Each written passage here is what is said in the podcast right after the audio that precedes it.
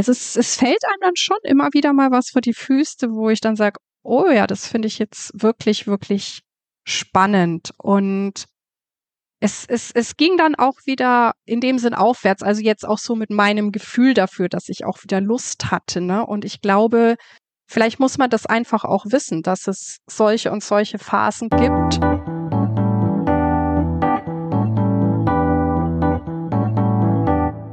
Hallo zum Podcast übers Podcasten. Mein Name ist Brigitte Hagedorn. Ich bin Autorin und Podcast-Trainerin.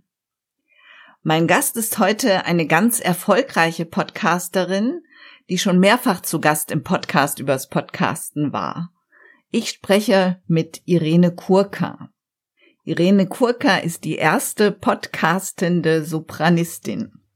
Und wir wollen uns darüber austauschen, was wir tun können, wenn die Luft raus ist, also die Luft aus dem Podcasten. Ich habe ja jetzt auch länger pausiert und bin immer noch nicht wieder im richtigen Rhythmus. Die Luft war nicht wirklich raus, doch hatte ich Ende letzten Jahres einen anderen Podcast gestartet. Dann flog mir quasi plötzlich mein Privatleben um die Ohren und ich hatte ein großes Trainingsprojekt in Nepal.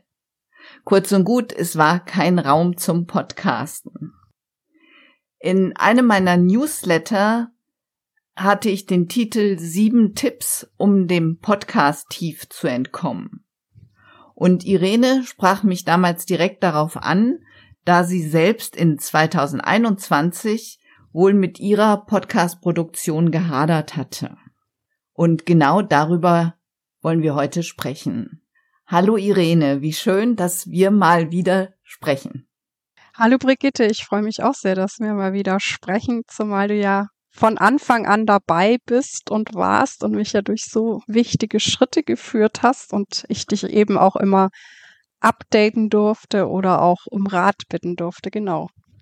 Ja, und ich beobachte deinen Podcast immer und als du damals gesagt hattest, du haderst ein bisschen, da habe ich schon gedacht, oh mein Gott, sie wird doch wohl nicht aufhören.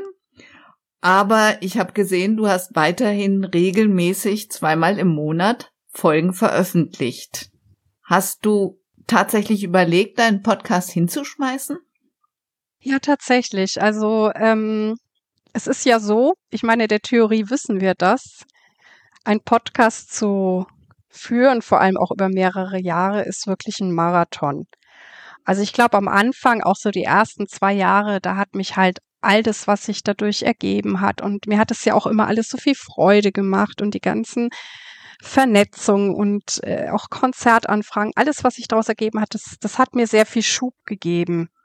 Und ich glaube, man darf sich da auch nichts vormachen, dass man bei so einer Sache, vor allem wenn man sie wirklich länger macht, es muss auch keiner, dass solche Tiefpunkte kommen werden.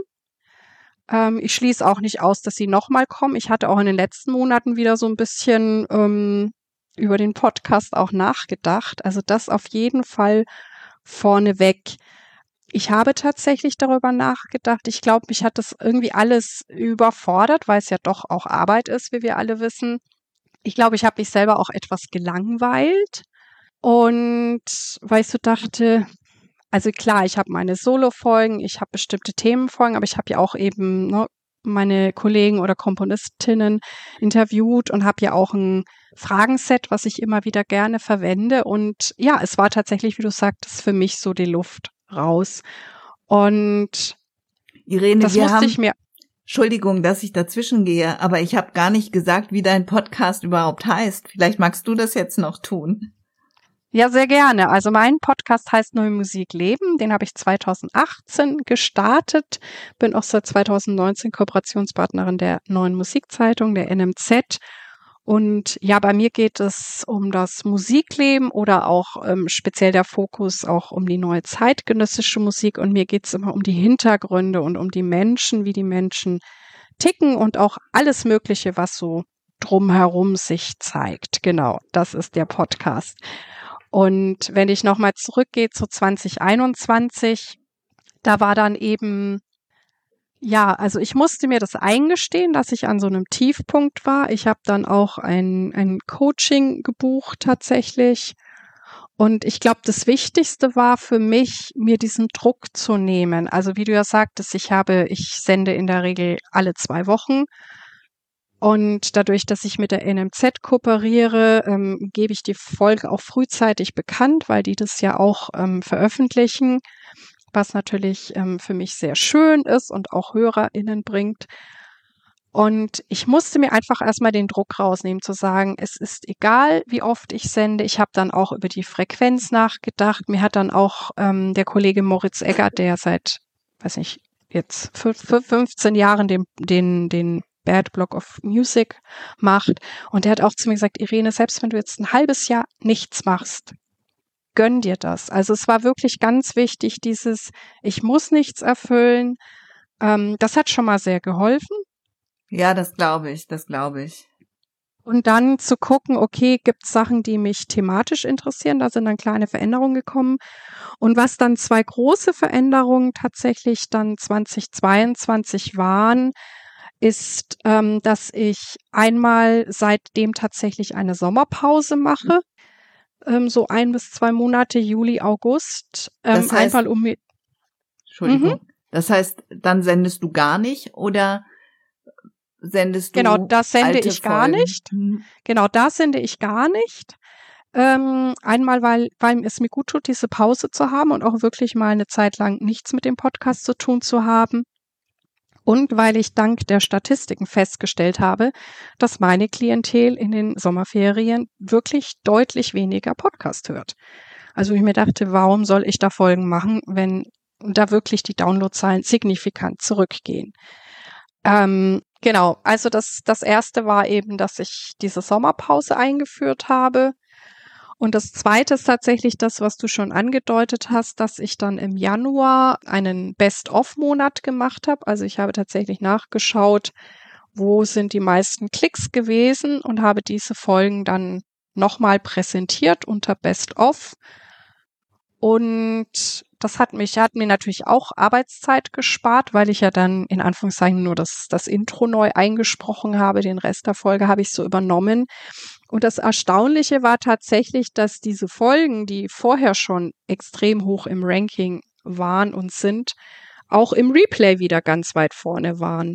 Und ähm, ja, keine Ahnung, ob die Leute das dann nochmal hören oder ob das dann neue HörerInnen waren. Also das waren zwei große arbeitstechnische Veränderungen für mich. Ja, super. Das ist, das ist natürlich toll. Das empfehle ich ja auch immer für Sommerpausen oder für Winterpausen, Weihnachtspausen, weil da natürlich überall die Hörerzahlen runtergehen.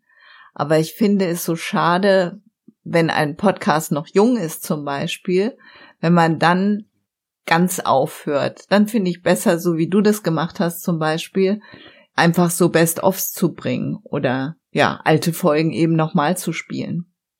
Ja, ich glaube, man muss dann halt ehrlich mit sich sein. Ist man wirklich an einem Punkt, wo man gar nicht mehr mag, dann, dann ist es vielleicht auch konsequenter, mal nicht zu senden, egal ob man es irgendwann nochmal aufgreift. Ja. Oder ist man eher so, dass man ja irgendwie will, aber vielleicht noch nicht so richtig weiß wie.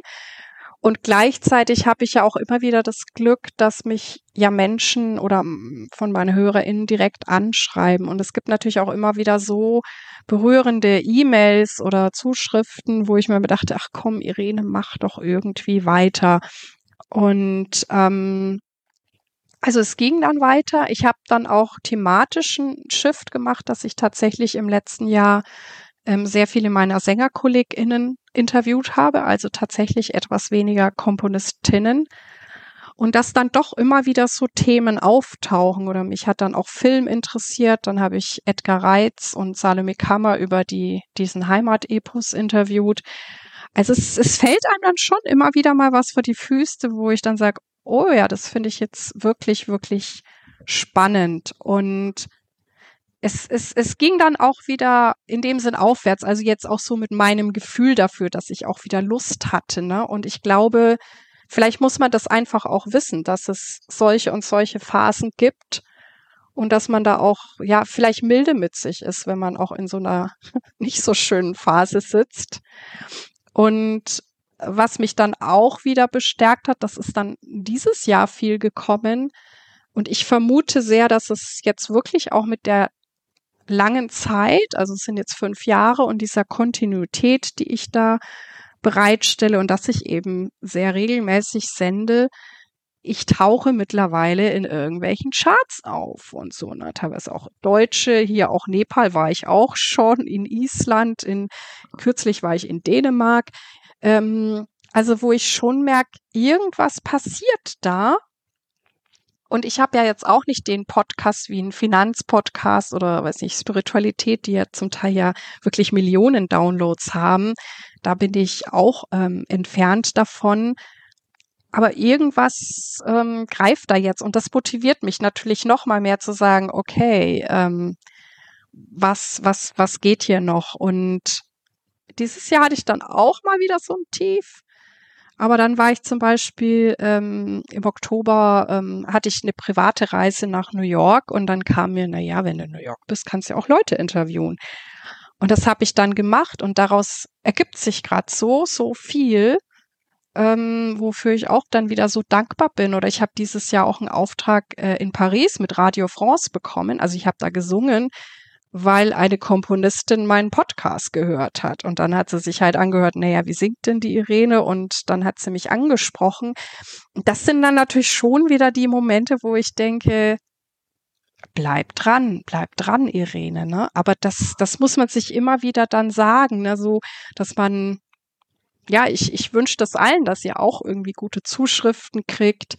Oder es gibt ja auch manche Leute, ich habe das auch gemacht, aber ich habe dann tatsächlich nicht reingeguckt, die sagen, ne, man soll sich halt, was weiß ich, das positive Feedback oder wenn man mal auf ähm, hier äh, Podcast Apple oder so so eine Bewertung bekommen hat, sich das irgendwo abspeichern, dass man in diesen Tiefpunkten da mal reinschaut. Also ich habe zum Beispiel bei meinen E-Mails habe ich äh, tatsächlich einen Ordner für positives Feedback was ich da dann immer reinschiebe und ähm, ich habe es jetzt noch nicht wirklich gebraucht, da reinzugucken, äh, weil ich mich dann dann auch so dran erinnert habe. Aber da, also ich finde es auch eine gute Idee, wenn man mal nicht mehr so richtig weiß, ähm, ja, weiß nicht, ob man ob man seine Sache gut macht, dass man sich das positive Feedback nochmal anschaut.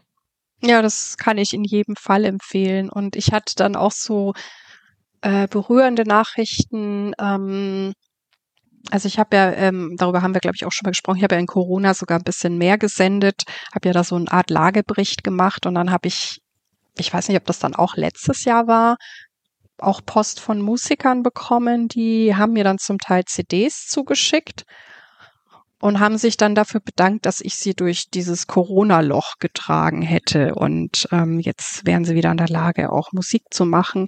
Also es sind dann schon manchmal so Sachen, wo ich dann total berührt bin und denke mir, wow, ähm, es macht schon Sinn, dass ich das mache. Oder ich habe dieses Jahr, wir haben jetzt hier im WDR einen, einen neuen Redakteur für die neue Musik, den Patrick Hahn.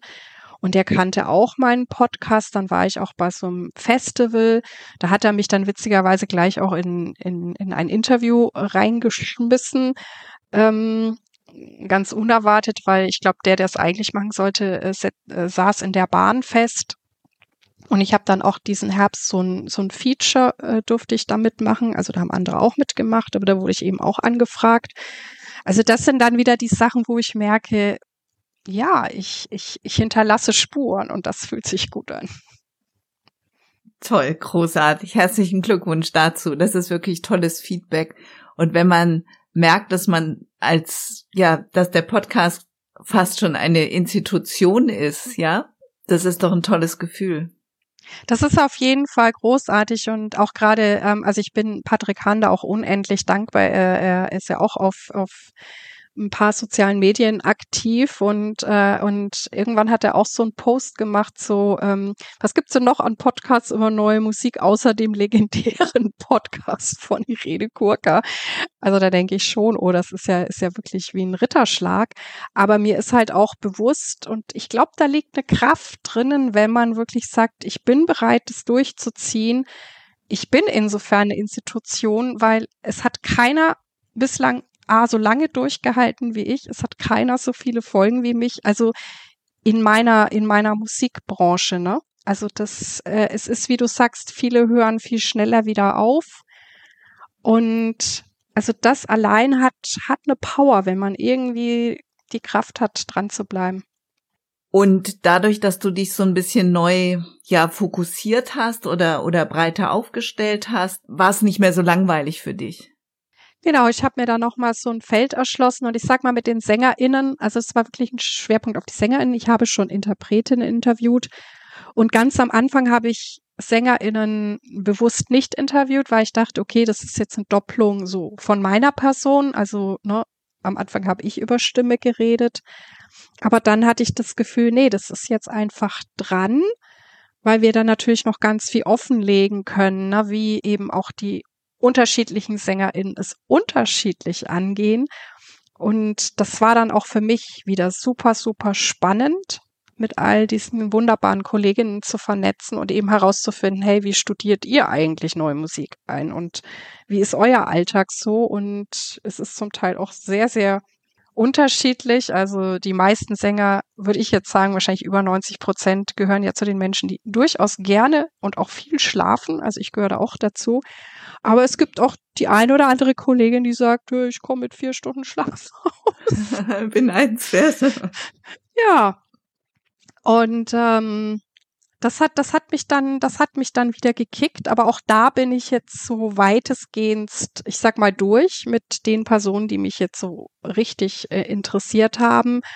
Und so bin ich auch wieder am gucken, aber äh, wie ich eben vorhin sagte, manchmal ergibt sich dann doch von selbst. Mich hat jetzt auch ein Schlagzeuger ko kontaktiert, ähm, der in Lübeck eine Professur hat und der schon seit 15 Jahren sehr viel Projekte tatsächlich auch im ähm, südostasiatischen Raum macht und ob ich daran Interesse hätte. Und da war ich natürlich auch ähm, Feuer und Flamme, zumal ich vor ein paar Jahren mal versucht habe, was über die japanische Musikszene zu machen. Und das war insofern schwierig. Also mir wurden zwar Menschen empfohlen, aber nicht alle sprechen Englisch und ich spreche ja kein Japanisch. Und jetzt dieser Schlagzeuger, der sagt, nee, nee, ich kann dir auch Menschen besorgen, die Englisch sprechen, die du dann auch interviewen kannst. Und da freue ich mich jetzt total, weil ich denke, da geht auch noch mal eine ganz andere Welt auf. Und ja, von daher bin ich dann doch immer dankbar, dass irgendwie spannende Themen so meines Weges kommen oder Personen, wo ich dann doch sage, ach, da habe ich jetzt doch wirklich Lust zu. Hast du auch überlegt, ob du einfach etwas weniger häufig sendest, also zum Beispiel einmal im Monat? Habe ich auch drüber nachgedacht, aber das hat sich dann, also für mich waren dann diese richtigen Pausen wichtige. Ähm, für mich jetzt persönlich. Also lieber ein paar Wochen Pause machen. Genau. Aber das ist vielleicht auch individuell. Also da will ich jetzt nicht sagen, dass das jetzt das Patentrezept für jeden sein muss. Aber für mich war es halt so. Und ja, ich glaube, das ist wahrscheinlich so mit das Wichtigste, also sich den Druck zu nehmen oder sich gegebenenfalls eben auch die Pause zu gönnen. Ich kann mich auch erinnern, ähm, Laura Melina Seiler, die natürlich einer der erfolgreichsten Podcasterinnen überhaupt ist, die hat, glaube ich, erst auch letztes Jahr angefangen, sich mal eine Sommerpause zu gönnen. Die hat ja immer durchgesendet und ähm, hat ja auch mittlerweile Familie und so und hat dann erst gesagt, ey Leute, ähm, eigentlich bin ich verrückt. Und, und das ist auch okay. Also kein Hörer nimmt einem das übel, wenn man sagt, du, ich, ich brauche jetzt ja einfach mal eine Pause. Also ich habe mir das auch gedacht. Wie gesagt, ich hatte, hatte einfach dieses Jahr überhaupt kein, ja, ich will jetzt gar nicht sagen, keine Lust, aber irgendwie hatte ich nicht die, die innerliche Ruhe zu podcasten. Ja, so kann man es vielleicht sagen. Und dann habe ich einfach gesagt, na dann, dann muss der jetzt einfach mal ruhen. Ja, und dann habe ich äh, im Sommer, glaube ich, eine ne Folge gemacht irgendwie zu KI. Und jetzt mit dir soll es soll es wieder wieder weitergehen. Ich hoffe auch, dass mich dass mich das jetzt einfach auch motiviert wieder. Ne? Das wünsche ich dir total. Und wie gesagt, ich, ich glaube, du hast dir ja auch schon so viel aufgebaut. Du bist ja lang am Markt und du bist ja sowieso für mich so irgendwie, keine Ahnung, die erste Podcasterin oder die auch mit dem ersten Buch und so. Ähm, und ich bin sicher, dass, ja, dass auch deine, deine HörerInnen da wieder anknüpfen werden und sagen, ne, weil du, die, deine Podcasts sind ja einfach so, fundiert und informativ und ich habe da ja auch immer immer viel gelernt und man, man lernt ja auch nicht aus. Also es ist ja es ist schon, glaube ich, auch immer gut so ein bisschen zu beobachten, ne, was was tut sich so auf dem Podcast-Markt und gibt es irgendwas, wo ich ähm, ja mit drauf anspringe oder eben auch nicht. Ich lerne ja selbst ganz viel in meinen Podcasts und ich habe ja, also ich podcaste ja schon seit 2011 ich glaube, seit 2011 gibt es diesen Podcast. Bin ich mir jetzt aber nicht ganz sicher. Müsste ich nochmal nachgucken. Auf jeden Fall schon einige Jahre. Und ich habe damals bin ich gestartet, weil ich einfach podcasten wollte. Also um das zu tun, worüber ich ständig spreche und schreibe. Genau, du bist da ja total authentisch, weil du das immer gelebt hast. Und das ist ja auch das, na, wer auch vielleicht das Glück hat, bei dir ähm, vorbereitet zu werden oder in eins deiner Coachings zu gehen, was du ja dann auch wirklich einfach äh, sehr souverän vermittelst. Und, und du bist ja auch immer ja auf dem neuesten Stand. Ne? Wir haben uns ja auch im Vorgespräch unterhalten, was sich so auf dem Hosting-Markt so tut. Und das ist gut, dass du das dann weißt, weil du ja dann immer deinen Kunden auch immer das ja, das, das Beste zur jeweiligen Zeit empfehlst. Dankeschön, Dankeschön, Irene.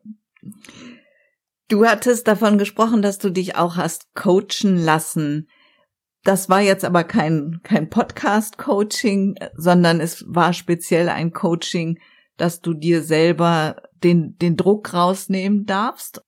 Genau, also ich habe so ein bisschen rumgeguckt und es gab, es gibt auch einen Kollegen, ich weiß nicht, ob er noch aktiv ist, der so ein bisschen ähm, wirklich Podcast im Sinn von Marketinginstrument und da ich den auch aus der Podcast-Szene kannte, hatte ich Kontakt mit ihm und ich habe auch ein Gespräch mit ihm geführt.